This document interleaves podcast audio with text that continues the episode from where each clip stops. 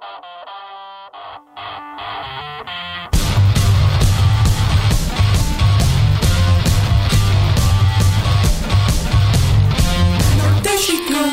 E bem-vindos ao posto emissor número 138. Hoje é dia 2 de março e nos nossos estúdios de Passo Tarcos recebemos uma das vozes mais acarinhadas do país. Nascida há 24 anos, sente-se como peixe na água a cantar as palavras que escreve e são essas as palavras que têm levado aos palcos de norte a sul e ao coração dos portugueses.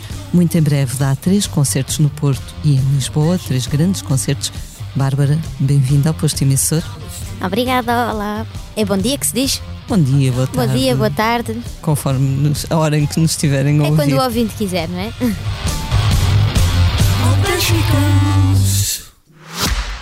O Expresso faz 50 anos. Celebre connosco e torne-se assinante em expresso.pt. Odiavas roupa larga e os tops que eu não usava já nem era feminista. Tinhas ciúmes das canções eu lançada aos leões, para ti nem era artista. Não dizias que me amavas nunca com essas palavras e eu feita poetisa.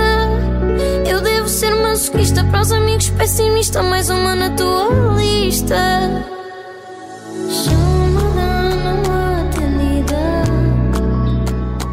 Como estás hoje? Sei que muito atarefada com ensaios, preparativos, projetos. É isso. Estou cansada. Estou sempre cansada. Ah, estamos aqui nos preparativos para o Festival da Canção, que é neste sábado. Ah, e, e pronto, a preparar o Campo Pequeno e o Super Boca Arena, que vão ser agora no fim de março e no fim de abril. E a acabar um disco. E a tentar sobreviver, no fundo. Consegues ter tempo para respirar? Sentes eh, alguma, alguma dessas tarefas que te cause mais ansiedade que as outras?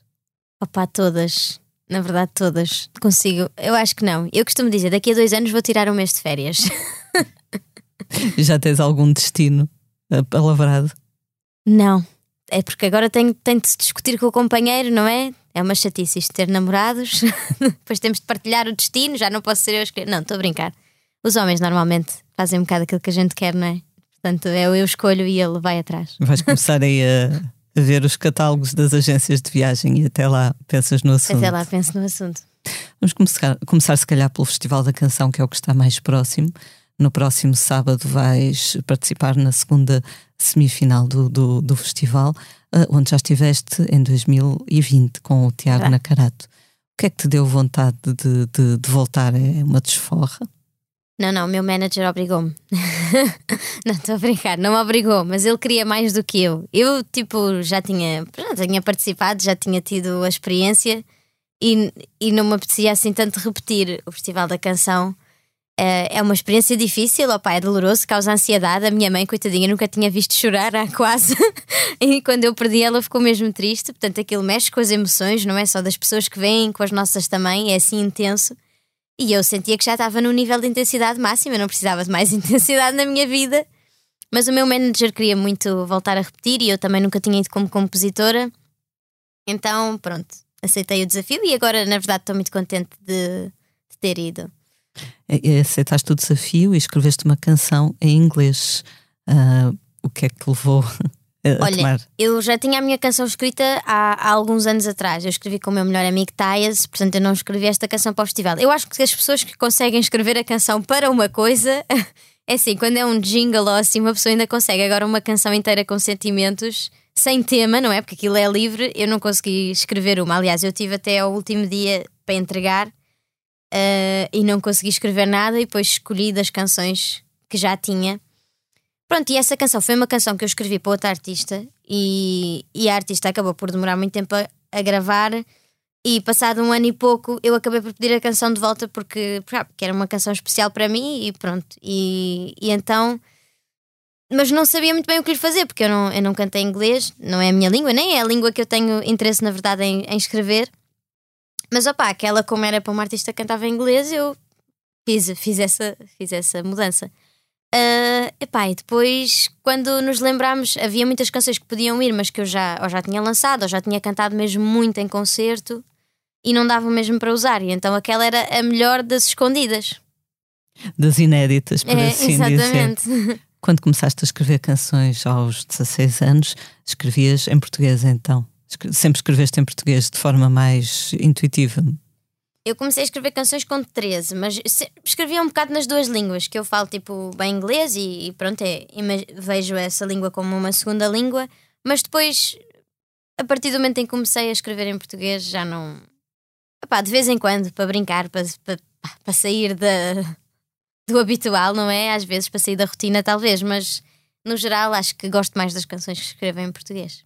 Consegues lembrar-te da primeira canção que escreveste? Consigo, consigo lembrar-me de várias, mas como eu digo, acho que as canções escritas com 13 anos não são dignas de ser ouvidas por ninguém. Eu não faria isso às pessoas que gostam de mim. Mas lembras-te da, da temática, da inspiração? Opá, lembro, era assim, tipo, canções de amor. Uh, eu, eu, a minha família é muito religiosa, portanto, uma até foi uma canção assim meio católica. Uh, pronto, coisas assim. Andaste Andei. na catequese pronto, esse... e.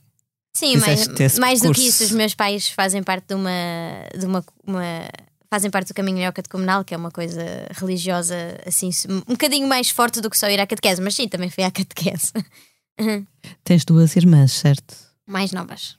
E elas também partilham algum talento musical ou. Também partilham algum talento musical. Opa, olha, a mais nova eu ainda não sei, que ela ainda é muito novinha, ela tem 14 anos, nós temos 10 anos de diferença e talvez sim, talvez não. Eu acho que vai depender também do que é que ela quer fazer, mas eu acho que na nossa família toda a gente é um bocadinho musical. A minha família é uma família musical. Porque o teu pai tinha, não sei se ainda tem uma loja de instrumentos, certo? Já não tem, já não tem, já há muitos anos que não tem, mas sim, o meu era do meu avô, depois passou para o meu pai quando o meu avô ficou doente e sim, pronto, a minha família cresceu, tipo, em cada canto da minha casa há uma guitarra, um piano, um, um cavaquinho, um, um jambé, há tudo. É tipo, olhas para um canto da casa dos meus pais e há um instrumento espalhado. Pode ter cordas, pode não ter, mas está lá. Isso também despertou em ti a vontade de começar a experimentar, imagino, a tocar, a escrever. Opa, sim, eu sou, eu gosto mesmo muito de música. Eu, tipo, o meu hobby é ouvir discos, ok? Eu gosto de ouvir discos, gosto de ler letras, gosto de. Portanto, sim, eu sou, desde miúda, adoro poemas, adoro palavras, adoro. Eu, é, tipo, eu, eu falava antes de ter um ano, eu, tipo, e assim que aprendi a escrever, uh, tipo, comecei logo a escrever poemas. Portanto, tipo, eu gosto mesmo de palavras e de música, tipo desde miúda, tipo, nasceu comigo. E quando foste para a faculdade, foste para ciências musicais, não? Não te passou pela cabeça tirares outro curso? Uh, não, eu, na verdade, não foi a minha primeira escolha, porque os meus pais não queriam muito que eu estudasse música. Porque acho que antes era uma coisa um bocadinho. Ou seja, acho que para os pais era um bocadinho difícil alguém pensar que queria seguir música porque era impossível ser uh, músico ou compositor, ou era muito difícil, vai, impossível não, porque eu sou, mas, uh, mas muito difícil. E então eu tinha outras opções, mas só que eu não tinha uma média assim tão alta e, portanto, obviamente, não tinha média para o curso que eu queria, que era a minha primeira opção. E a minha segunda opção era Ciências Musicais, que era a que eu queria. Qual era a primeira opção? Era tipo turismo, uh, não sei. Já nem me lembro, mas era assim, turismo. Também era uma área com saída hoje em dia, não é? No fundo. Sim, era assim a opção segura. E pronto, eu, acho que se não tivesse tido sido música, teria adorado fazer outra coisa. Eu acho que, que me ia dar bem noutros setores. Uh, mas pronto, ainda bem que fiz isso, porque na verdade era mesmo o que eu queria desde miúda. Sabes quando estiveste aqui na, na primeira vez no podcast e disseste que tinhas um, uma cadeira uh, por fazer para acabar o curso, isso tornou-se uma das notícias mais lidas de sempre no nosso site gerou-se ali uma curiosidade inaudita pelo teu percurso académico. académico. Uh, pronto, malta, fico muito contente. Continuo com a minha cadeira por fazer, não acabei, portanto, esta história não, passou, não mudou passado um ano. Bárbara Tinoco ainda não é licenciada. Qual é a cadeira já agora? É opcional, essa é a parte triste. Ah. Falta-me uma cadeira opcional, eu posso escolher a cadeira. Mas é tipo, ou seja, não sei como é que é nos outros cursos, mas nos nossos cursos temos grupos de cadeiras e eu tenho dentro de um grupo que é a análise de teoria musical de um período histórico, falta-me escolher um período histórico que eu queira analisar, que no meu caso é nenhum. é engraçado, uh, eu imagino pela forma como falas, com, da paixão com que falas da música, que mesmo que se não, não tivesse estudado música, irias fazer música de qualquer forma. Sim mas imagino que ainda assim o curso te tenha dado algumas coisas positivas. Muitas. Uh, aprendi imensas coisas sobre música e acho que, ou seja, uh, sei teoria, se calhar se não soubesse, não sabia mesmo nada sobre música. Acho que deu-me coisas, deu-me experiências, deu-me.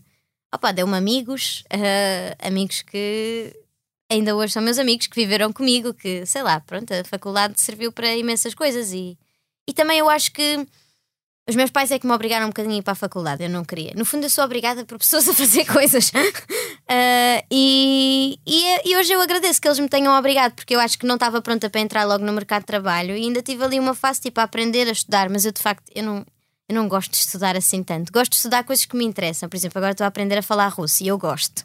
Mas se me pedissem para estudar uma coisa que eu já não, não tenho paciência, tipo, já não sei, a pior coisa que me podiam fazer era voltar-me a tirar, obrigar-me a tirar o mestrado. Opa, eu penso nisso até, até fico com ansiedade. Até tens pesadelos com tenho isso. pesadelos, sim. Eu odiava voltar a estudar assim, um, coisa, assim um curso. Estudar russo, porque é essa opção. É, não, Meu namorado é russo. Não deve ser uma língua nada fácil para nós, imagino. É mais fácil do que outras, por acaso, porque é. é muito parecida, a fonética é parecida com a nossa e pronto, tive de aprender um abecedário, tive de aprender outras coisas, mas sim, estou assim a aprender. A tá minha sogra ensina-me. Ah, ok, está a correr bem. Acho que sim. Há, há pouco estavas a falar do, dos teus tempos de estudante. Eu li uma entrevista tua, penso que foi mesmo à Fórum Estudante, em que tu dizias que quando andavas na faculdade não te integravas muito, se calhar, na vida académica, porque não, não gostas de beber álcool, não, não gostas de discotecas. Mesmo, mesmo no mundo musical, hoje em dia, acaba, acabas por ser um caso raro nesse aspecto, não é? é sim e não. Assim, não me integrava nada na vida académica, uh, mas não há assim tantos. Eu acho que antigamente existia mais um culto da noite, de beber e de todo o tipo de excessos assim, do que hoje em dia eu acho que os músicos, meus amigos à minha volta, não são tanto desse, desse tipo de. aquele estilo de vida que era típico de todos os artistas da época mesmo, normal, todos. Uh, eu acho que já, que já não. Mas sim, eu pronto, ainda sou mais alien porque não bebo álcool, sim. não bebes mesmo de todo? Não. Mas é alguma. é por questão de ética, de hábito? Não, olha, porque eu sou muito mariquinhas e eu tipo bebo um bocadinho e já começo logo a sentir coisas e depois começo a ficar com ansiedade, tenho de ir para o hospital, portanto mais vale não beber. Uma questão de controle, não é? Sim, sim. Estava a ler também uma entrevista em que dizias que para ti é normal escrever, cantar, mas não tanto estar em palco e que até chegaste a, a ter aulas de dança, não propriamente para aprender a dançar, mas para teres um à vontade diferente em palco. Como é que isso, como é que isso se processa? Olha, eu acho que há pessoas que são bichos de palco, tipo, claramente têm muito jeito, e há coisas que nós temos de aprender. Na nossa profissão há sempre, mesmo dentro de uma profissão, há sempre coisas que nós somos mais fortes e coisas que nós somos menos fortes. Eu acho que um, o meu trabalho de palco que eu tenho vindo a construir foi uma coisa, eu tenho mais noção que foi mais construída do que se calhar compor e cantar, que já era, tipo, fazia parte de mim. Mas, opá, hoje em dia adoro tocar e, e, adoro preparar os espetáculos e depois ser eu a interpretá-los e ter essa sorte de, para além de os preparar, poder uh, tocar aquilo que eu imaginei na minha cabeça. Uh, portanto, acho que hoje em dia gosto muito mais, mas sim, mas às vezes eu sinto que, tipo, pá, aquela coisa de o que é que eu faço às minhas mãos? Epá, eu sinto que tenho esse, com partes do corpo, tipo, pá, os braços, nunca tinha pensado que tinha braços, ou nunca tinha. Mas acho que já me acontece cada vez menos, tipo, ficar assim meio encolhida, assim, com um bocado de medo da multidão acho que agora já tento ser. Eh, na verdade, eu sou bastante extrovertida, portanto não percebo porque é que me acanho assim, que me acanhava tanto no início, mas sinto que cada vez mais ultrapasso essa, essas barreiras. O, o Miguel Araújo, que, tu, que é uma das tuas referências, costumava sempre dizer, não é? Que no início, quando começou a dar concertos, que ficava sempre mal, mal da barriga, não é? Antes que tinha ali Sim, uns desarranjos. Sim, e o Miguel, o Miguel, yeah, é, também, ele, eu sinto que ele me compreende neste ponto e eu compreendo perfeitamente a ele. Mas apesar dessa timidez inicial, vais dar três grandes concertos, a 25 e 26 de março na Superboc Arena, no Porto, depois no Campo Pequeno, em Lisboa, a 22 de abril. Uh, os espetáculos do Porto estão quase esgotados, uh, o de Lisboa está esgotado, 8 mil pessoas já compraram bilhete. Uh, paras para pensar no que é que isso significa ou preferes nem, nem te assustar? Não, para, para. penso, eu acho que nós abrimos estas salas e até há pouco tempo até estávamos, olha, se calhar nem esgota e pronto, está tudo bem, vamos fazer uma casa cheia, tipo, vai. Isso já é bom, tipo, já podemos estar agradecidos por isso. Não são todas as pessoas que têm a sorte de fazer sequer um, essas salas e eu tive, opá, mas depois o meu pensamento é sempre: eu quero fazer o melhor espetáculo para cada cêntimo do meu bilhete, tipo, que as pessoas compraram valer mesmo a pena. E, e, e eu tenho mesmo cuidado com isso. Tipo, eu quero mesmo que as pessoas saiam de lá, as pessoas que já me viram várias vezes dizerem Uau, fui surpreendido. As pessoas, aquele pai que vai obrigado, que nem gosta de Bárbara Tino, que diga Pronto, olha, não gosto na mesma, mas pronto, vá, tenho de admitir que o espetáculo não foi tão mal como eu pensava. Esta é a reação deste pai que eu quero. Eu quero, tipo, poder surpreender quem já me viu e quem não me viu ainda mais e e dizerem, aliás, muita gente às vezes diz: Olha, não estava, tipo, fui ver pela primeira vez e não estava nada à espera, tipo, deste concerto, e no sentido bom. uh, e, e, é isso que eu quero. Eu acho que, obviamente, também não, não é surpreender, de repente não vamos fazer coisas malucas, mas surpreender sempre pela positiva, tipo, fazer um espetáculo diferente, tipo, sair da caixa, e eu acho que é isso que eu tento. Vai ser um espetáculo 360 graus, não é? Imagino que não queiras estragar muito a surpresa, mas podes uh, talvez dar algumas dicas do que é que vamos poder ver. Olha, foi o espetáculo mais. Uh, eu acho que foi mais. Uh, tipo, sinto que à medida que eu fui preparando espetáculos também fui evoluindo nisso e acho que este é o mais complexo, mas simples de ver. Para nós é um bocado complexo e para quem está a ver, acho que vai ser mesmo é um espetáculo grande, é isso que eu posso dizer. Posso dizer que mudámos o cenário todo, temos um alinhamento novo, já vamos tocar muitas canções do disco e do disco novo uh, temos os convidados, temos umas músicas surpresa com os convidados uh, e, e, pronto, mas de resto, tipo, podem esperar uh, um espetáculo mesmo completamente novo, mesmo para quem já viu. e para quem não viu, eu acho, acho que vão sair de lá tipo, aí eu não estava à espera disto, foi mesmo fixe. É isto que eu quero ouvir. Sentes que tens um, um, público que te acompanha, um público fiel, que, que, vai poder comparar este concerto com outros concertos teus que já viu? Tenho, tenho. Sinto que sim. E sinto que há muita gente que já, que já vai ver pela segunda vez, mas Portugal, apesar de ser um país pequenino, eu sinto que nós há sempre muita gente nova a ver também. Mas sim, tenho os meus. há pessoas que eu até sei, que vejo muitas vezes, que já são aqueles fãs que, que acompanham mesmo no dia a dia, que nós nos cruzamos muitas vezes na estrada. Esses esses, tipo, já são quase amigos, não é? Tipo, já sigo no Instagram, convido-os, mando-lhes as coisas antes para eles poderem ver uh, antes de toda a gente. Tipo, são aqueles fãs que, opá, que nem que seja porque estão lá sempre, tu ficas, não, esta pessoa merece aqui uma, uma atenção especial. Uh, e, e, pronto, e, mas pronto, é isso. E consegues perceber mais ou menos uh, quem são, no geral, os teus fãs? São mais pessoas mais jovens, são mais mulheres, mais homens? Olha, eu acho que por exemplo, eu vejo pelos ouvintes do Spotify ou pelos meus seguidores do Instagram, normalmente são mais mulheres do que homens. Mas as idades, no espetáculo eu não sinto tanto isso, porque lá está, quando a gente vai a um espetáculo, obrigamos sempre alguém que não queria vir a vir. Eu também faço isso. Uh, e portanto, o espetáculo, mas na verdade sinto que é muito familiar. O meu espetáculo tem crianças, tem adolescentes assim meio em grupos de amigos, tem pessoas mais velhas, tipo da idade dos meus avós, uh, tem pessoas da idade dos meus pais, tem pessoas sempre de todas as faixas etárias.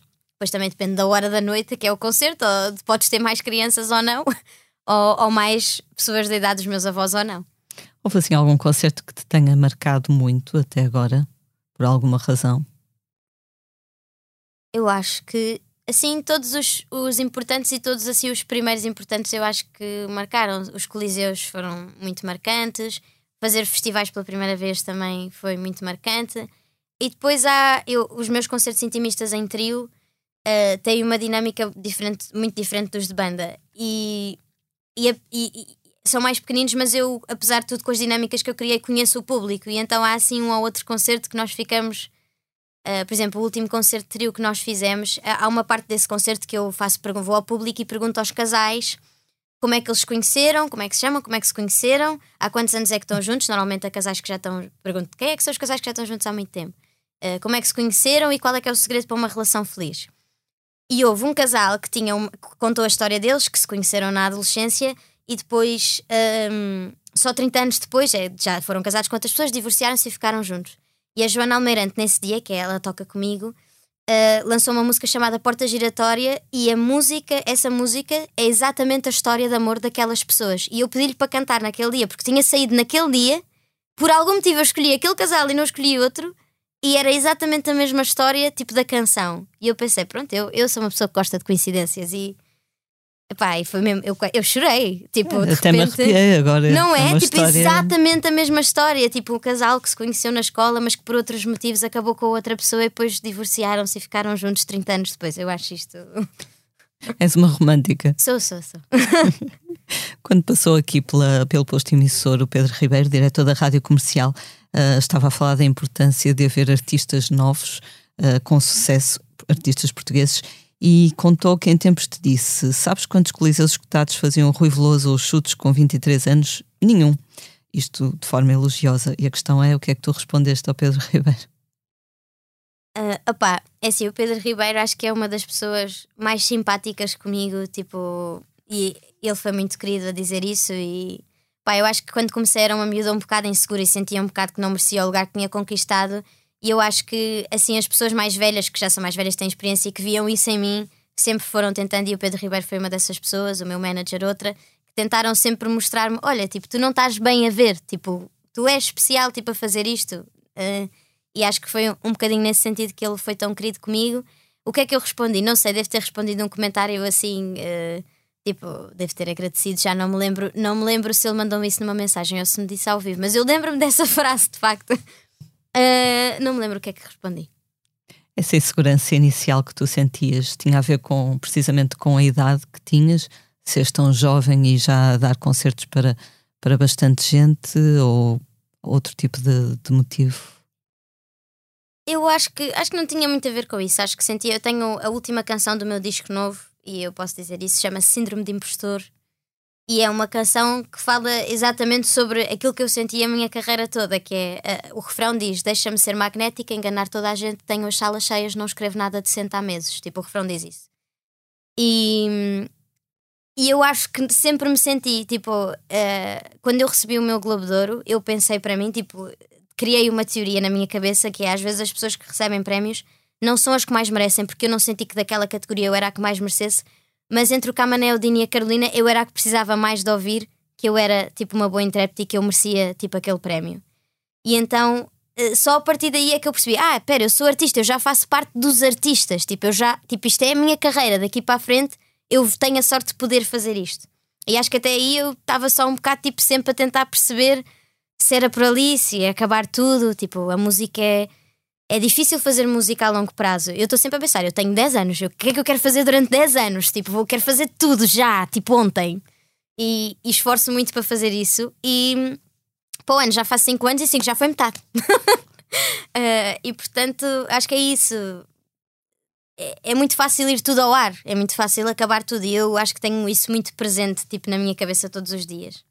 Li uma entrevista que deste a um, um jornal eh, regional, creio que os Mirandolenses, estava com medo de dizer esta palavra, Percebo. Ah, daí esta, esta pausa.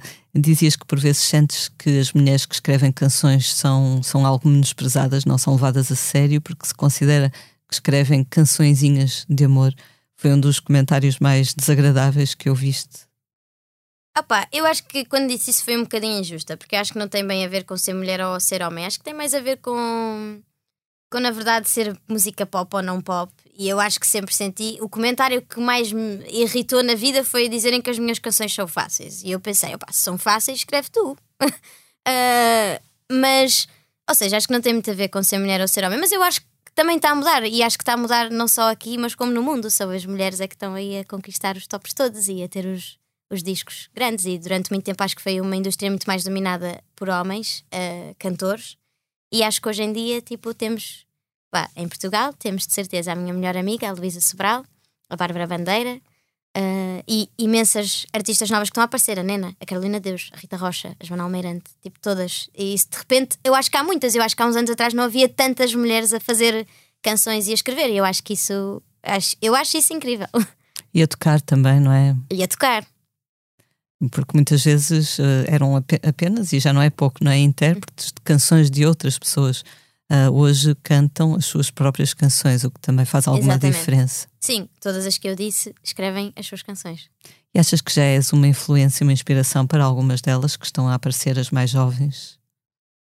Opá, não sei, não faço ideia. Eh, obviamente, espero que sim, não é? Espero que de alguma forma algumas delas trabalham comigo mais diretamente e eu até tipo vi um bocado começar e sinto, espero que tenha ajudado em alguma coisa, que a minha experiência, tal como a Carolina Deslandes fez comigo quando eu comecei, que me deu muitos conselhos, que me ensinou tipo todas as coisas, porque a minha, a minha agência tinha muito mais homens do que mulheres, então havia coisas básicas tipo as mulheres têm de ter make-up e as mulheres têm de ter cabelos. E o meu, um dos nossos colaboradores, que é o Chico, disse: Então, mas o cabelo e a make-up não são a mesma coisa? E eu, não, Chico. uh, ou seja, algumas coisas assim de. Pronto, a Carolina foi muito protetora comigo nesse sentido e ensinou-me muitas coisas para pa sobreviver neste meio. E, e eu espero, tipo, agora, tipo, ser essa pessoa para, para, para as artistas que, que estão a começar e que eu vi começar e que, que, que possa sempre dar conselhos como me deram a mim. Eu acho que isso também é a função dos mais velhos. Tu, penso que te referes à tua música como música pop. Eu diria que ela também se pode enquadrar ali naquela tradição do singer-songwriter, não é? É, é, é. É um bocado isso, sim. Mas sentes então que, que a pop não é tão bem vista, se calhar, ou tão levada a sério como outros géneros musicais? Não, eu sinto que é. Eu sinto é que. Ou seja, há, há um grupo de pessoas que fazem uma música mais alternativa e mais, mais conceptual e que muitas vezes existe uma espécie de um preconceito connosco que nós sentimos e que às vezes é um bocado. ficamos tipo. Eu gosto da tua música, porque não podes gostar da minha, estás a ver? Uh, ou seja, e acho que sentimos muito isso. Mas eu, na verdade, nem gosto muito de falar sobre isso, porque, epá, isso não interessa. Olha, gostamos todos de coisas diferentes, gostássemos todos de azul, também o mundo não tinha graça. Portanto, olha, não gosto. Há pouco falavas do, de uma canção do teu novo disco. Uh, sei que estás a pôr os últimos toques nesse álbum uh, e que ainda está um bocadinho em segredo. No entanto, o que é que nos podes já contar sobre, sobre o teu segundo longa duração? O meu segundo disco. Ai, o meu segundo disco foi uma tortura fazer este álbum. Toda a gente diz que o segundo álbum é o mais difícil para os artistas. Eu concordo. Eu subscrevo essa teoria. Foi mesmo muito difícil. Eu acho que depois de entregar o meu primeiro disco, quase não consegui escrever canções durante muito tempo. E agora que finalmente voltei a conseguir escrever canções, não tinha tempo para acabar. Eu sinto que o universo está a gozar comigo. Uh, mas, opá, mas agora finalmente estou muito contente com, com as canções. Uh, porque eu acho que também sou uma, uma compositora que é um bocado dependente do público. Se o público gostar daquela canção, eu também gosto. Se o público odiar, está uma porcaria. eu, eu acho que sou. Eu escrevo para mim, como a Luísa Sobral disse uma vez, eu sou egoísta a escrever. Eu escrevo para mim, mas eu quero muito que as outras pessoas gostem. Mas é depois vais testando as canções ao vivo, não é? Para ver se qual é sim. a reação. Sim, sim, sim. E agora que temos tenho tido mais concertos assim, tenho tocado e ver o que é que as pessoas dizem no fim, ou gostei muito daquela música nova, ou mesmo, ou mesmo a nossa banda, porque quando a, eu vejo a reação também quando eles reagem a uma canção, tipo, ai, gostei imenso dessa canção nova, ou quando eles não dizem nada, eu, pronto, olha, esta, esta é uma seca, ninguém gosta. Uh, Houve, houve alguma canção que tu percebesses que, que ia ter sucesso pela reação do público quando, quando a tocaste, imagina, pela primeira vez? O Chamada Não Atendida, okay. sem dúvida. Acho que foi da banda, das pessoas. Uh, acho que a minha banda nunca tinha estado tão feliz com uma música que eu escrevi, sequer. A sério? sim, sim. Não, ou seja, também já tocava há muitos anos as mesmas músicas, eles já estavam habituados, não tá, iam surgindo assim umas coisas novas, mas depois aquela Estava toda a gente a querer tocar logo e a, a querer aprender a canção para tocar. Estavam muito entusiasmados. É o teu single uh, mais recente. Um, tenho, tenho uma parte da letra que eu acho curiosa em que tu dizes. Agora não estou aqui a encontrar. Uh, ah, cá está. Cantas, odiavas roupa larga e os tops que eu não usava já nem era feminista. Consideras-te feminista? Eu acho que, acho que sim, não é? Acho que sim, não sou, uh, ou seja, que não seja mal interpretada e não me chamem feminazi porque não sou, mas eu acho que ser feminista é acreditar na igualdade. Eu percebo que as pessoas fiquem chateadas com, com ser um nome feminino para a igualdade, mas pronto, foi o que se arranjou. Uh, uh, portanto, sim, sim, eu acho que essa canção fala sobre, pronto, é, é, é uma história, não é? Mas essa parte em, em específico eu quis pôr, tipo, odiavas roupa larga e isto porque eu não usava, porque eu acho que não tem a ver só com a cena de dizer tipo, olha, não uses essa saia curta, que eu acho que isso era uma coisa assim que se dizia mais antigamente, mas hoje, hoje em dia é tipo. Pá, às vezes há certos comentários que numa relação, às vezes passam. Eu escrevi tipo um texto no meu Instagram que dizia isso, que é tipo, às vezes nós vamos dando muitas coisas pequeninas em nome do amor. Pronto, olha, não gosto desta roupa, vou jantar com outra, visto outra. E vamos dando coisas pequeninas. E um dia, quando acordamos, demos tantas coisas pequeninas que já nem sabemos bem onde é que estamos. E eu acho que essa canção fala um bocadinho sobre isso. É todas as coisas pequeninas que se foram dando e depois um dia acordaste, espera, já nem sei bem Quem é que eu sou? Eu gosto desta roupa, eu quero vestir esta roupa. Outro dia vi que comentaste no, no Instagram da, da Carolina Deslandes que toda a gente sabe que os melhores discos são os discos de desgosto. Um, tu tens facilidade em escrever, um, em escrever canções sobre, imagina, relações que estejam num momento mais conturbado, quando imagino eu que tens uma, uma vida mais pacífica. Uh, não, é assim, eu acho que não tenho. Amorosa, pacífica, não. agora sim, agora, agora tenho o bichinho. Mas antes disso, não. Eh, e eu acho que é por isso que também escrevia. Sim, eu, é assim, quase todos os meus singles, sem ser o antes dela dizer que sim, ou seja, o Cidade com a Bandeira, o chamado No Atendida e o Sei Lá, é tudo deprimente. É assim, eu já, quando vou fazer eventos privados e, e são quatro ou cinco canções e nós temos de cantar as mais conhecidas, como é óbvio, uh, eu já fico, não dá. Eu, eu, tenho de ter uma canção feliz. Malta, vocês têm de escolher uma para single que seja uma canção feliz. Eu não consigo mais ir a cantar só quatro songs e serem todas deprimentes para, que, para cortar o pulso. Uh, portanto, é o meu grande objetivo de, de, para o resto da vida: é fazer uma canção que as pessoas gostem tanto como essas, feliz, alegre, bem disposta, com, uma, com um beat. Neste segundo álbum já, já entras mais por esse caminho da felicidade. Mais ou menos, percebes? Mais ou menos. Não, mas sim, já tem canções muito mais. Uh... Eu sinto que o meu primeiro disco era todo um bocadinho triste. Mesmo as canções que eram felizes tinham o seu quê triste. Menos o antes dela dizer que sim, que eu acho que é mais. Uh, todas tinham o seu quê de, de triste. E acho que este disco também foi. mas há uma canção ou outra que já. Mas mesmo assim, é tipo, eu consigo estar sempre ali eh, no limiar da, da coisa triste. Há quem diga que é mais fácil, não é? Escrever sobre, sobre esses sentimentos mais Pá, eu achei que escrevia assim um bocado a vida toda e depois, tipo, agora já sou mais crescida, quero escrever sobre outras coisas e também precisas de reaprender a escrever sobre outras coisas.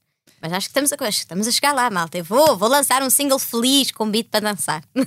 Há bocadinho falaste do teu manager que tu conheceste, creio que, que é a mesma pessoa que estamos a falar, conheceste quando foste ao The Voice. Exatamente, Pedro Barbosa, Pedro Maria Barbosa. Uh, pronto, foi a pessoa que começou isto tudo comigo. O que é que é para dizer? Eu falo sempre dele, porque foi a pessoa que mais acreditou em mim, mas mais do que isso, ainda é hoje a pessoa que ouve todas as minhas canções pela primeira vez. Está por dentro, tipo, a minha carreira é feita de Bárbara Tinoco e Pedro Barbosa e nós decidimos tudo juntos e somos tipo uma grande equipa. Eu adoro trabalhar com ele, uh, opá, adoro a minha agência, a primeira linha, adoro a minha equipa da estrada, adoro, adoro a minha equipa. Tipo, as pessoas que trabalham comigo, tipo, Uh, e acho que é, é dizer isso porque, porque o espetáculo que eu montei só foi mesmo possível porque eu tenho uma equipa do Caraças e porque tenho uma banda que é tão querida comigo e foi, foi aprender a dançar por mim. E portanto gosto muito deles, mas é assim, Pedro Barbosa, pá, é tipo, é somos unha com nós somos, também somos muito amigos, portanto no fundo, acabou por ser positiva, não é? A passagem pelo The Voice, quanto mais não seja por teres conhecido essa pessoa tão importante depois no teu percurso. Oh, foi super positiva, até uma carreira, só posso agradecer, não posso dizer mais nada. Como é que ele te uh, abordou? Mandou uma mensagem no Instagram a dizer: uh, Bom dia, sou o manager do Miguel Araújo, da Black Mamba, 4 e meia. Uh, se, uh, se estiveres interessado em falar, diz-me. E eu depois fui super uh, adolescente excitada, obviamente. Tipo, ah, eu amo o Miguel Araújo. Tipo, até estou. Claro que sim, quero reunir consigo, quero hoje, hoje, às 7 da tarde, estou disponível. Agora, 5 minutos, estou aí. E depois, pronto, as coisas correram alegremente. Coisas correram bem. A partir de agora. Um, pronto, já falamos da inspiração da, da, tua música, de quando são mais tristes, mais alegres. Uh, algum dia imaginas uh, fazer algum tipo de canção que reflita mais o, o ambiente social, por exemplo, nesta altura de grande contestação social e dificuldades, eh, estás atenta a esses temas? Olha, eu acho que não, eu escrevo sobre tudo e escrevo sobre, sobre essas coisas. Às vezes, tipo, pronto, como eu disse, eu escrevo essas canções para mim, às vezes posso preferir não as lançar, uh, porque eu acho que também temos de estar muito bem informados para falar sobre certos assuntos publicamente e, e portanto, pronto. Mas sim, eu acho que estamos a viver uma fase em que se vão escrever muitas canções Uh, e, e, que obviamente nós também as escrevemos e eu também as escrevo. Neste momento tens muita coisa na, na gaveta? Sim, muita, muita que não vai lançar no meu próximo disco, não, mas tenho algumas coisas. Escreves à mão ou Não, telefone. Não, telefone, ok. Estava aqui a tentar compor um quadro mais romântico da hum, questão. Não há, é mesmo tecnológico. O dictafone, bloco de notas. E escreves geralmente a letra primeiro? Tudo ao mesmo tempo. Tudo ao mesmo tempo. Melodia e letra. Tem tudo. E a minha letra serve mais a melodia do que a melodia serve a letra. Ou seja, eu posso mudar a melodia para encaixar na minha letra, mas não vou mudar a, a letra para encaixar na melodia. Uh, ainda em relação a esta, esta questão, por exemplo, a história da, da habitação uh, tem sido muito falada e uh, hoje em dia, penso que mais do que nos últimos tempos, os problemas de habitação é também uma questão que, que afeta a tua geração. Tens estado atenta a essa questão em termos de notícias? Sim, sim, toda a gente vê, vê essas notícias, sim. Sim, afeta, afeta a minha geração. No ano passado vi-te a, a, atuar no Rock in Rio, ao final da tarde. Fiquei impressionada com aquele mar de gente que, que estava ali uh, a cantar todas as letras de todas as tuas canções. Uh, é geralmente ao vivo que tu tens uh, essa ideia de como as tuas letras chegam às pessoas? Sim, eu acho que o Rock in Rio, eu até tenho dito que foi o meu concerto preferido do ano passado, porque até para mim foi chocante. Eu achei que não ia tocar para ninguém. Eu achei, pronto, é assim, vai toda a gente curtir, beber um copo, vão ter aqui, pronto, vão estar aqui algumas pessoas, mas estava com medo e de repente comecei a ver o concerto e também eu preparei aquele concerto e foi a primeira vez que apresentei o meu cenário novo e, e, e todas as dinâmicas de andar de skate e não sei o quê, tipo, foi novo e, e fiquei contente de ter-me esforçado tanto porque senti, olha, tipo de facto vem muita gente ver. Opá, eu acho que é, é, é, só muito impressionante como é que nós escrevemos canções no nosso quarto e alguém vem mesmo, paga um bilhete para nos ver cantá-las e que gosta tanto delas como nós e que faz parte da banda sonora, tal como outros cantores fazem parte da minha vida e do meu dia a dia. Eu não saio de casa sem fones e saio de casa sem chave. Portanto, eu acho que eu, eu acho que é muito estranho porque sou eu, mas eu, uh, ou seja, é muito estranho perceber tipo, o nosso impacto nas pessoas e, e pronto, e por isso acho que também tenho, tenho atenção às canções que escrevo e, e é isso, e tenho cuidado de escrever canções sobre, sobre várias coisas e não só sobre a minha trágica vida amorosa. que cantores são esses que fazem parte da, da tua vida enquanto fã, enquanto ouvinte? Epá, eh, eu ouço todos os discos que saem pop to, todas as sextas-feiras, ouço tudo novo. Tipo, portanto, Sim, tenho uns preferidos, tipo uh, a Carolina dos Landes, o Miguel Araújo, o Taias, a Julia Michaels, o Phineas, uh, que são dois pronto, compositores, mas o Phineas é mais conhecido por ser irmão da Billie Eilish, coitadinho. uh, quem é que são os meus? Deixa-me ver. Aí agora descobri uma cantora nova chamada Ray que eu estou apaixonada. Pronto, ah, Taylor Swift. Pronto, eu precisava de abrir o meu Spotify. São assim os que estão no, no topo da tua playlist. Yeah. John Mayer, e pronto, os mais antigos, os clássicos. Também fiquei muito impressionada, ainda voltando ao Rock in Rio, com a tua habilidade no skate. É verdade. eu sinto que foi uma habilidade que eu aprendi na adolescência que eu achei mesmo que não ia servir para nada, mas é mentira, serviu para aquele momento. Foi uma coisa nova, não é? Não se viu ali naquele. Ali há, há, muitas atividades radicais no recinto do Rock in Rio, mas o skate em palco não se tinha visto ainda. Sim, é engraçado porque eu sou zero radical. Eu sou a antítese de radical. Na verdade, tenho medo de tudo. Eu cresci, eu, eu sinto que era muito mais aventureira quando era adolescente. Se calhar toda a gente sente isso, mas eu sinto mesmo. Eu, tipo, tenho 24 anos, ainda tenho idade para ser aventureira e sou zero. Portanto, eu sinto que se fosse hoje em dia já não tinha aprendido a andar de skate, porque ia achar que ia partir uma perna, como é óbvio. Uh, e, sinto, e ninguém na minha banda acreditava que eu sabia andar de skate. Eles disseram: Oh filha, vais andar de skate? E eu vou. Mas tu sabes andar nisso? Sei. E estão sempre, durante o concerto todo, a achar que eu vou cair. Só caí uma vez. que até partilhaste depois, partilhei, não foi? Partilhei, partilhei. Mais vocês tu a partilhar, se calhar, do que alguém, não é? Ah, não, eu não tenho problema nenhum. Acho que nós temos de ter capacidade de nos rir, de, de nós próprios. Eu fiquei. Ai, eu não acredito. Mas a culpa foi minha, porque nós temos uma, tínhamos uma máquina de bolas de sabão no nosso concerto, agora já não temos. E, e o chão estava molhado, por isso é que eu caí. Não foi porque não sei andar, foi porque estava o chão molhado, malta. Curiosamente, por falares na, na tua idade, uh, se, se, colocares o teu nome no, no Google, o doutor Google, a primeira coisa, a primeira pesquisa que te sugere é quantos anos tem Bárbara Tinoco? Quantos anos tem Bárbara Tinoco? tenho, tenho 24. Eu não sei se será que as pessoas pensam que tu és ainda mais nova. Ah, deve haver alguma razão para esta curiosidade. Se calhar, se calhar. Eu acho que tenho assim meio cara de bebê. Uh, pronto. Depois, não sei, se calhar. Não sabia que essa era a primeira pergunta que as pessoas. Pronto, depois também tenho 1,49m que não ajuda. E mãos de criança. o teu pai ainda te diz que não podes fazer uma tatuagem? Diz, mas eu, pronto, faço na mesma.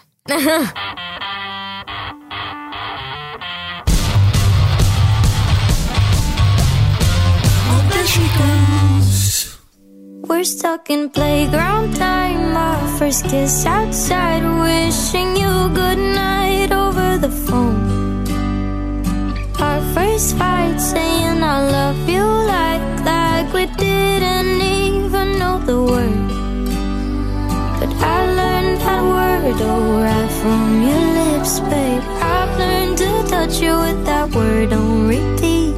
Our first goodbye and then the years went by. Now I wish you a good night over a song. Wish you a good night.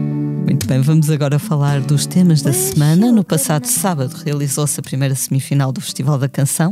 Apuradas para a final foram as participações de Cláudia Pascoal, Mimi Cat, You Can Twin Charlie Brown, Cherky e Sal, devido a uma falha técnica no televoto que impediu os espectadores de votarem na canção da banda Esse Povo. Também o tema desse grupo acabou por ser apurado.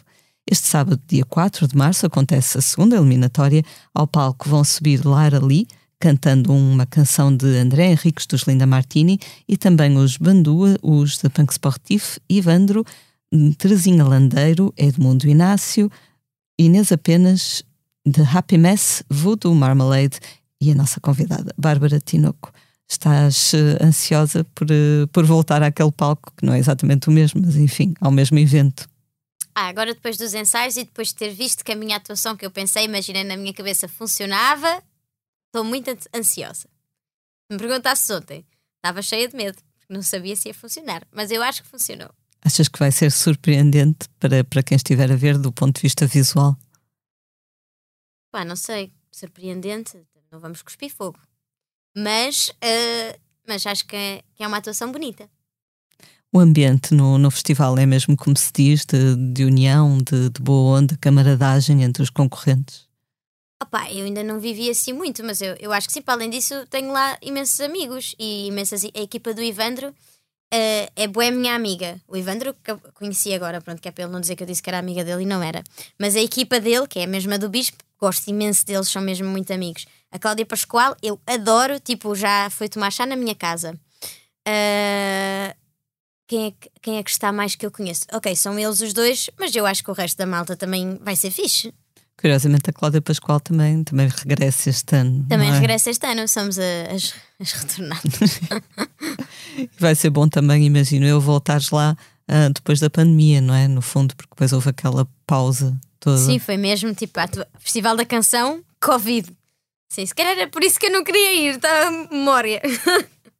uh. Foi complicado. Como é que tu fizeste durante a pandemia? Continuaste a escrever? Como é que eu fiz durante a pandemia? Opa, fizemos um bocado tudo aquilo que pudemos, não é? Eu até lancei uma música chamada Se o Mundo Acabar sobre, sobre a pandemia e filmei um vídeo em casa e foi, foi super giro. E é um, até hoje acho que é uma das coisas que eu mais me orgulho de ter feito porque amo a canção e adoro. Acho que aquele é o meu melhor videoclipe. Para quem nunca foi ver, é um dos meus preferidos porque foi gravado. Pedimos a várias pessoas que, que trabalham em imagem para filmar as suas janelas de casa e depois fizemos o vídeo com isso. Pronto, e, e de resto foi fazer aquilo que conseguíamos, uh, ir trabalhando, ir ajudando as nossas equipas e, e pronto, e esperar até que passasse. Foi um bocado aquilo que todos nós fizemos, não é?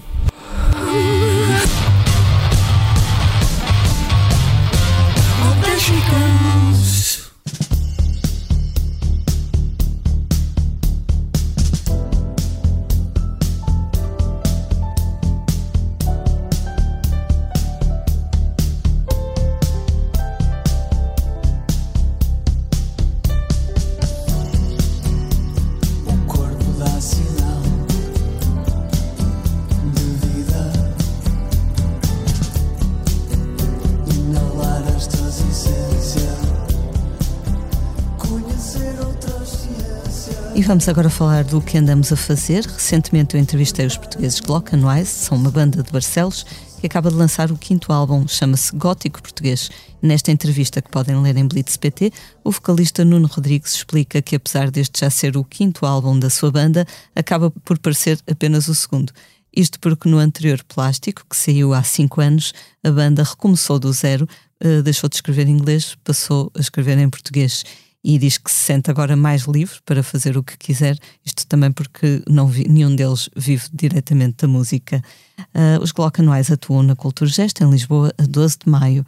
Bárbara, uh, ainda em relação ao que estávamos a falar há pouco e em relação também a esta entrevista, o vocalista dos Glockenwise, que é também quem escreve as letras, diz que ao escrever em português sente que está a ser mais honesto naquilo que diz. Uh, tu consegues perceber esta ideia? Eu acho que percebo a ideia. Eu acho que tem a ver com, com o grau que tu te identificas com uma língua ou não. Eu, como o inglês para mim é mesmo segunda língua e espero que um dia o russo também venha a ser, espero conseguir escrever canções em russo. Uh, mas, por exemplo, se me pedis para escrever em espanhol, já, já vou usar as palavras que eu conheço. Portanto, já não estou a ser muito sincera porque tenho que escolher do, do pouco, das poucas palavras que eu conheço. Eu não sei falar muito bem espanhol. Uh, e portanto percebo nesse sentido. Acho que tem mesmo a ver com, com, em que língua é que tu pensas, não é? Eu penso nas duas, portanto. Desde, desde sempre que pensas também Não, não, não. Eu aprendi a falar, aprendi a falar inglês na escola e depois, uhum. tipo, pronto. Mas Sim. pronto, dou-me bem com línguas. Não, se me pedis para fazer contas, não sei, mas línguas. Há bocadinho dizias que, que não gostavas quando as pessoas, compreensivelmente, quando as pessoas dizem que as canções são fáceis, mas o fácil não é necessariamente mau, não é? Eu lembro quando comecei a escrever, pronto, uhum. não querendo falar de mim, mas para dar um exemplo, lembro-me de algumas pessoas dizerem: Ah, os teus textos são engraçados, são simples. Como se fosse mau, mas não é, não é? Se, ou seja, se, se os teus textos, se, se as pessoas conseguem perceber os meus textos, se calhar é bom sinal, não é? Sim, eu gosto de escrever canções que a minha avó possa perceber, a minha irmã Bia, que tem 14 anos, possa perceber, uma criança possa perceber, um adolescente possa perceber e um adulto possa perceber. Eu gosto. Só que, obviamente, a minha avó vai gostar mais de uma coisa, a minha mãe vai gostar mais de outra e uma criança também vai gostar mais de outra. E eu acho que, na verdade, isso é muito complexo fazer. Conseguires fazer uma canção que pessoas de várias idades consigam, para além de perceber, identificar-se. Porque, obviamente, estamos em idades diferentes, todos vivemos coisas diferentes. E eu acho que isso na verdade, é complexo. Eu acho que escrever uma coisa simples que toda a gente consiga compreender é muito complexo. Mas ao mesmo tempo também não te privas de usar as palavras que te ocorrem, né? Estou a pensar, por exemplo, no chamada não atendida, tens palavras como masoquista, uh, que se calhar não encontramos muito na, nas canções uh, pop, não é? Bem, eu não penso muito, eu não penso muito nisso, acho uma palavra complexa. Pois eu tipo não penso nisso. Eu, eu leio muitos livros e apesar eu sou muito má a escrever, mas eu tenho muito vocabulário. Não, não, eu escrevo com muitos erros ortográficos e no meu Instagram as professoras de português odeiam-me. e eu sei, eu peço imensa desculpa, mas eu não tenho capacidade de perceber a diferença entre H ou A com H ou sem. Eu já tentei, já me explicaram 30 mil vezes, eu não aprendo, não adquiro aquela regra. Pronto, então tenho, ou seja, e sou assim em todas as línguas. Eu sei falar muito bem, sei ler muito bem, mas tipo, escrever, às vezes escrevo com erros ortográficos. E, e pronto, portanto, eu acho que sim, eu acho que é de ler. Eu leio muito desde miúdo, então se calhar. Pá, não vou privar de escrever. Nem sequer penso nisso. Há palavras que não se podem usar, é? Não, não, eu acho isso bom porque eu lembro-me que houve algumas palavras que eu aprendi através de canções quando era miúda. Portanto, ah, há sempre sim. uma primeira vez que nós vamos ouvir aquela palavra, né? E perguntar, mãe, o que é que quer dizer? Masoquista, é uma palavra estranha. Ok. Eu pensava que toda a gente sabia. Não, não, estou a imaginar os uma ouvintes criança, mais, calhar, exato, mais pequenitos. Hum. Mas existe sempre uma primeira vez para ouvirmos certa palavra e perguntarmos, mãe, o que é masoquista? O, que é masoquista? Ou, o que é, ou o que é, que é isto do feminista? Ou, pronto, ou pior ainda, como quando eu perguntei à minha mãe, não é do teu, do teu tempo, mas havia uma novela chamada A Tieta do Agreste e no genérico a letra era A Tieta do Agreste, lua cheia de tesão. E eu não. adorava todas as novelas brasileiras e perguntei, mãe, o que é tesão? Minha mãe não me respondeu até hoje. Pronto, fica a dica. Olha, eu no meu concerto eu tenho uma canção chamada Tragédia que na letra diz tampões, diz tragédia é usar tampões. E eu no concerto preparo um bocado as pessoas para ouvirem essa canção, para não levarem com essas palavras difíceis assim, sem, sem um contexto. E, e, então eu expliquei e os, os nossos, a, a, malta da minha equipa estava sentada na plateia ao pé das pessoas e ouviram uma menina pequenina dizer à mãe: Oh mãe, o que é que são tampões? e Lá eu está. percebo, pronto. E a mãe muito. Não é nada, filho, não é nada. Pois nada. Não sei, sabes, nem sei o que é que é. Pá, porque é difícil também, pronto, porque também aquilo é, um, é, um, é uma frase difícil para uma criança, até mesmo para explicar, não é? Coitadinhas. Ainda por cima, se forem meninas, acham logo que vai ser trágico, não estou a ajudar. Exato, exato. A Tampax não vai gostar dessa não, canção. Não, não é essa canção, não é o slogan da Tampax.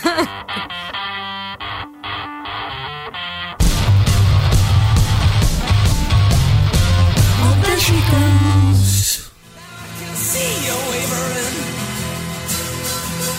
as you try to decide. You got a war in your head, and it's tearing you up inside. You're trying to make sense of something that you just don't see. Trying to make sense now, and you know that you once held the key. Vamos agora falar dos concertos da próxima semana. B Fachada, que recentemente passou pelo posto emissor, toca no plano B, no Porto, na sexta e no sábado, dia 3 e 4 de março, portanto. Também no dia 4, os Wet Bad Gang, que recebemos nos nossos estúdios há bem pouco tempo. Estás a, a dançar já ao som Adoro imaginário. todos. Adoro Befa- Befachá, tem uma das minhas canções preferidas e Wet Bad Gang é a minha banda sonora. Eles apresentam um novo álbum, Gorillaz, no Pavilhão Rosa Mota, no Porto. Esta sexta-feira, os And Also the Trees, veteranos do pós-punk britânico, tocam no Art Club no Porto. No sábado estarão no RCA em Lisboa. No domingo há concerto de Mão Verde, o projeto Capicua para os mais novos no Tivoli, em Lisboa. Quarta-feira, os Waterboys visitam o Coliseu dos Recreios, também na capital. Na sexta, estarão no Coliseu do Porto. E no sábado, ainda no Casino Estoril. No Dia da Mulher, 8 de março, António Zambujo partilha o palco com o brasileiro Yamandu Costa na Casa da Música, no Porto. Na quinta-feira, a nossa convidada, Bárbara Tinoco, leva as canções que ninguém quis ao Teatro Circo de Braga. Que espetáculo é este em que tu vais buscar à gaveta canções que escreveste para outras pessoas, mas não foram gravadas, certo? Eu adoro este espetáculo e acho que toda a gente que já foi ver adora este espetáculo. E acho que os artistas que eu convido adoram fazer este espetáculo. Hum, eu tive a ideia para fazer este espetáculo porque eu acho que sou a compositora mais rejeitada da história. Portanto, todas as canções que alguma vez fiz para alguém foram todas rejeitadas. e portanto, eh, tive a ideia de fazer disso um espetáculo de. Porque pensei, pá, não posso ser a única. E todos os. E fui- liguei aos meus amigos, ao Agir, à Carolina, perguntei: vocês, tipo, têm boas canções rejeitadas? Eh, e depois pensei, bora fazer um espetáculo que tenha as canções rejeitadas e falar um bocado sobre isso. Mas eh, a ótica do espetáculo, pá, é um espetáculo cómico, eh, cantamos, não cantamos nenhum grande, não, vai, não ninguém vai lá ouvir o sei lá, nem a vida toda, nem a minha flor. Eh, mas vão ouvir as canções que nós fizemos para alguém que rejeitaram e vão ouvir a história e vão nos conhecer um bocadinho. Eu acho que é um espetáculo que dá muito para conhecer os artistas de uma forma diferente. Pá, e é um espetáculo mesmo muito engraçado. E é assim, não é por ser meu, mas eu juro que vale muito a pena. E nós nem promovemos muito este espetáculo. Ah, e, e decidimos fazer assim uma mini tour para, para experimentar como é que o espetáculo corria. Os espetáculos têm de ser testados, não é? Pode correr bem, pode correr mal, podia ser muito mal. É epá, e toda a gente adora, portanto, olha, se não tiver nada melhor para fazer, pode vir ao nosso. Essa- essas canções que tu, que tu escreves, escreves de forma espontânea e ofereces, ou são a convite? Não, não, ne- nem, nem me exponho a esse nível de, de rejeição, não é? Ao menos foram pedidas, só que eu fui rejeitada na mesma. Mas não faz mal, não faz mal, eu percebo. Mas já aproveitaste pelo menos eh, eh, uma delas para, para o festival, não foi? Aproveitei para o festival, gravei o Gisela com o António Zambus, não, não, essa não- também não me correu mal. e há outras. uh, gravei, uma das músicas também foi rejeitada, vou gravar agora com o Baspinho, mais, mais à frente. António Zambus participa no, no teu primeiro EP, eh, aliás, cheio de, de ilustres. Tens o Carlão também, a Carolina Deslandes. Tens Bandeira, todos. todos. Foi assim uma estreia logo em grande. Sim, é, é assim, o EP era para ser uma extensão do álbum, só que fazia mais sentido sair antes, até pela própria musicalidade da coisa e porque estava mais acabado do que o disco, então nós acabámos por lançar antes, o que foi um bocado estranho lançar um EP cheio de convidados, mas era porque eu tinha muitas colaborações e, e não sabia o que lhes fazer. E, e não fazia sentido ter 15 canções num disco em que 5 eram ah, duetos. Então decidi fazer um projeto só com os duetos. Em que eu aproveitava para explorar outros estilos de música que podia não ser tanto o meu. Por exemplo, Gisela é uma música muito mais tradicional, mas que epá, com o António Zambus faz super sentido. Eu fiquei muito contente deles terem. Epá, eu nem sei como, ainda hoje não sei como é que convenci tanta gente a fazer aquilo que eu queria. Tiveste muita, muita receptividade, não é? Nos convites que fizeste. tive, tive, tive. Foram todos muito queridos, todos mesmo.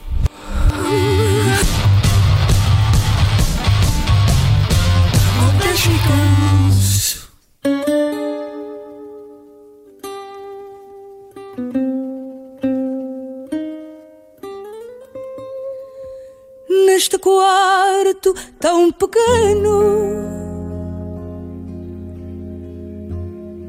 que eu pensava ser só meu. Infiltra-se um tal veneno que é a solidão e eu.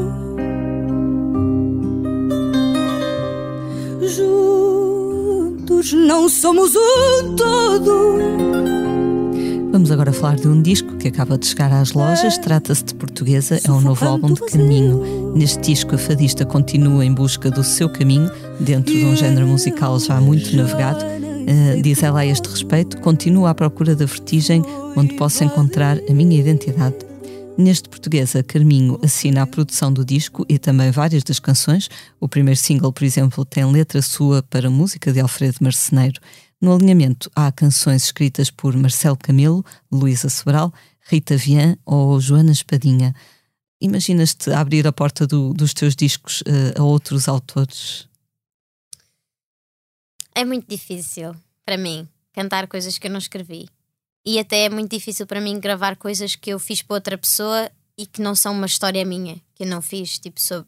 Não é que as canções tenham de ser todas sobre mim, mas pelo menos que sejam uma ideia que eu queria mesmo cantar sobre aquilo e não uma canção que eu fiz a pensar noutra pessoa. Eu acho que é, é difícil para mim. Não quer dizer, não sou assim tão arrogante, não é? Tipo, se houver uma grande canção que eu acho que seja a minha cara, obviamente vou gravar. Mas acho difícil. E, e costumas uh, receber propostas? Alguém que diz: Olha, escrevi esta canção a pensar em ti? Não muitas, se calhar por isso, porque normalmente os autores, quando sabem que nós somos autores, também não, não nos enviam assim tantas coisas. É um bocadinho a marca do, do autor, não é? Do É. cantor-compositor. É ter aquele seu universo e geralmente não depender de, de compositores externos, por assim dizer. Sim, quando somos nós a escrever sobre nós próprios, eu acho que tipo é mais genuíno até para o público ouvir. Tipo, estão-nos a conhecer através das canções.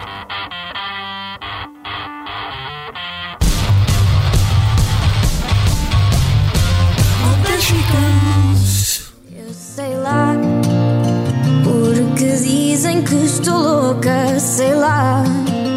Já não sou quem fui, sou outra, sei lá.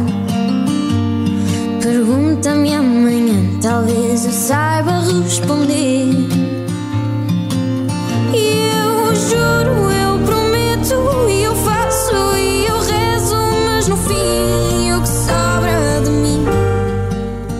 Muito bem, chegamos assim ao final de mais um posto emissor. Fica o nosso agradecimento. Bárbara, muito obrigada por teres vindo até cá.